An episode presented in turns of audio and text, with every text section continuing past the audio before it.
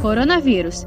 Perigos dos testes comprados pela internet. Também é preciso ter cuidado com esses testes rápidos, especialmente os que são vendidos pela internet. Eles podem ser uma armadilha.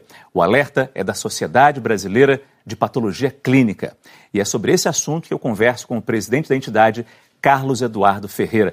Seu Carlos, muito obrigado pela sua presença no nosso programa. Bom dia para o senhor. Esses testes são aqueles feitos com a gotinha de sangue.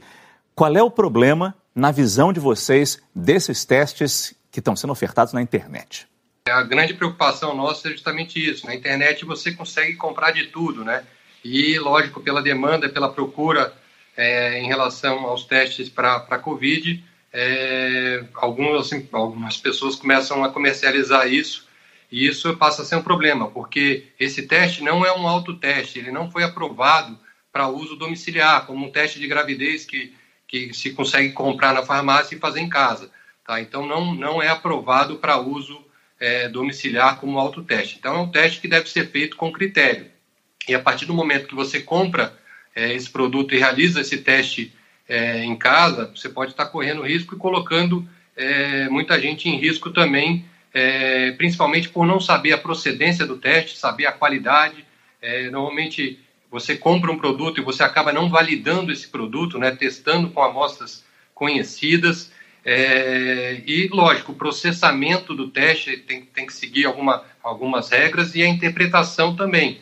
Dependendo, você compra o teste e no, no momento de interpretar esse teste, você também pode ter dúvidas. Por isso é importante o teste. O teste rápido ele pode ser feito tanto na farmácia, que foi aprovado agora, mas também seguindo as regras adequadas. E é lógico, o, o local aí principal da realização dos testes é no laboratório clínico. Porque na farmácia você mal ou bem tem o um farmacêutico ali que vai te ajudar. O teste de farmácia ele é comprado na farmácia, mas ele tem que ser feito na farmácia, não é para levar para casa. O farmacêutico te orienta. No teste rápido também tem essa questão da janela. Quando fazer esse teste, né?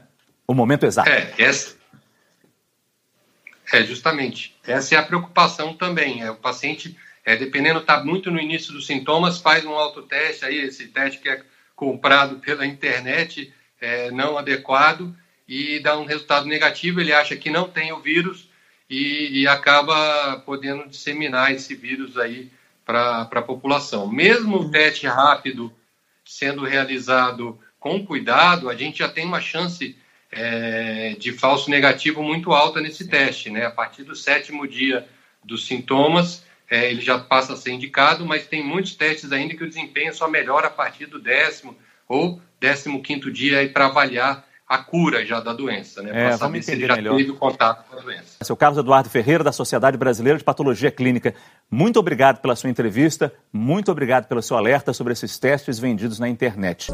Saiba mais em g1.com.br barra coronavírus.